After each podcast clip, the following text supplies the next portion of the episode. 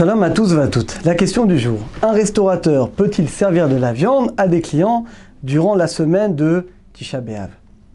Alors vous le savez tous, on a le minag, l'habitude déjà depuis le jour de Rosh Chodesh de ne plus manger de viande jusqu'au lendemain de Tisha B'Av. Nous les Sfaradim, on a l'habitude que le jour de Rosh Chodesh, oui on mange de la viande.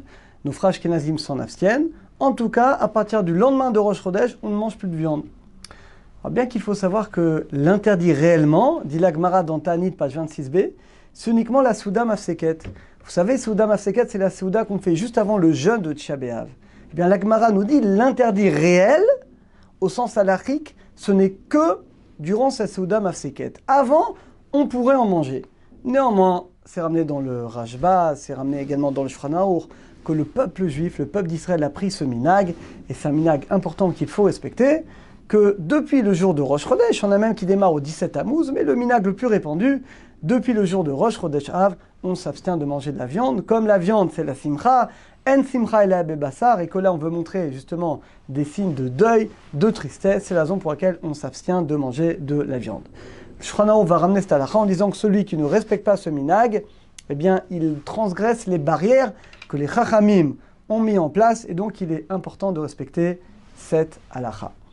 Néanmoins, vous êtes restaurateur, vous avez un restaurant, vous êtes gérant, ou vous êtes serveur d'un restaurant, et la personne, elle veut de la viande. Est-ce qu'il y a une autorisation pour quand même servir aux clients de la viande Ou peut-être que non, dire monsieur c'est interdit, eh bien on ne peut pas vous servir de viande. Le problème en réalité, c'est l'interdit qu'on appelle l'ifne hiver lotiten mirchol. La Torah nous dit, c'est dans un parasha Kedoshim, devant un aveugle, ne mets pas d'embûche. Ça veut dire quoi concrètement? Ne fais pas fauter un juif. Tu sais que quelque chose est interdit. Tu ne dois pas finalement être l'instrument qui va aider le juif à réaliser une faute.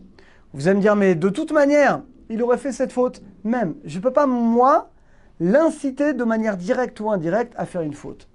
Néanmoins, la Gemara nous dit dans Avodazara, si la personne, elle peut faire la faute même sans moi. Par exemple, bah, il n'y a pas que moi comme restaurant, il y a plein de restaurants cachers. Et donc finalement, si moi, dans mon restaurant, je ne sers pas de viande, il ira chez un concurrent. Alors dit l'Agmara que dans ce cas-là, effectivement, il n'y aurait pas d'interdit de la Torah, mais il resterait quand même un interdit des rabbinats qu'on appelle Messaïa. Messaïa, c'est finalement, même si c'est vrai, d'accord, la personne, elle, peut manger de la viande même sans moi. Mais quand même, je vais quand même l'aider. Messaïa, c'est-à-dire je vais l'aider. C'est moi qui vais lui donner de la viande. Donc il resterait un issour qui serait que des rabbananes.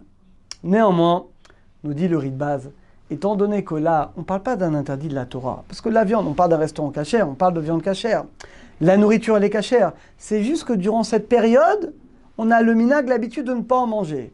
Or, on a une halakha, dit le rite base, qu'il n'y a pas d'interdit de Messaïa d'aider un juif à faire une avera, qu'on parle uniquement d'un interdit des rabbanan, et là surtout qui n'est que un minag. C'est la raison pour laquelle il n'y a pas d'interdit, et donc je peux lui servir de la viande. Surtout qu'on va prendre également deux facteurs. Premier facteur, première peur qu'on a, qui nous dit que la personne qui vient, c'est peut-être pas quelqu'un de très respectueux de la Torah des mitzvot. Et peut-être que si la personne veut manger de la viande et que je lui donne pas, et qu'aucun restaurant cachère ne lui donne, peut-être qu'elle va aller dans un restaurant pas cachère et que l'eau elle va manger taref. Et là, ça devient, ça devient des interdits très très graves. Donc on ne veut pas prendre de risques. Deuxièmement, cet interdit, cette coutume, ne concerne pas les femmes enceintes, les femmes qui allaitent, les personnes malades, les personnes très âgées. Les personnes qui ont des problèmes de santé, qui doivent manger de la viande, peuvent manger de la viande. Donc là également, on a une personne devant nous qui te dit que la personne est en parfaite santé, qui te dit qu'elle n'a pas un problème de santé, que donc finalement elle a le droit de manger de la viande. Pour toutes ces différentes raisons, la conclusion, c'est ce que dit ici le, le, Rav Yosef. Le Rav Yosef a permis donc au rabbanout euh, de partout, de donner quand même la cache-route au restaurant, bien que le restaurant va quand même servir de la viande, en s'appuyant sur tout ce qu'on a dit, que d'abord il y a d'autres restaurants, qu'en plus on a peur que la personne arrive dans un restaurant qui n'est pas cachère, et que en plus on n'est pas sûr que la personne peut-être a des problèmes de santé, elle doit manger de la viande. Donc conclusion, on peut quand même continuer à servir de la viande, même durant, depuis Roche Rodesh à Néanmoins évidemment, qu'on conseillera, on conseillera les clients du poisson, mais dans si la personne elle veut de la viande, si possible, c'est mieux de lui donner de la volaille. Étant donné que la volaille c'est pas de la vraie viande au, sens alarique du terme, donc si on a le choix entre les deux, on lui donnera de la volaille et comme ça ce sera mieux. Alors Bezat Hashem, que bientôt on n'ait plus besoin de respecter ces minagim, parce qu'on assistera très bientôt à la construction du troisième Betengdash, on pourra le fêter tous ensemble dans la Simcha et le Shalom. Très bientôt à tous et à toutes.